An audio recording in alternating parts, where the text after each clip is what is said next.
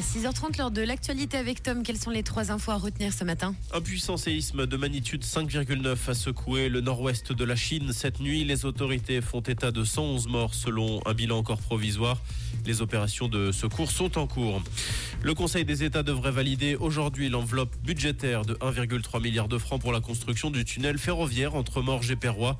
Tronçon qui pourrait voir le jour à partir de 2035 dans le cadre de la stratégie à long terme du gouvernement Perspective Rail 2050. Marco Odermatt taille patron après sa victoire lors du géant de dimanche.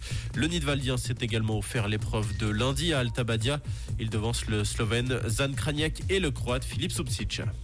Rouge, l'actu revient à 7h.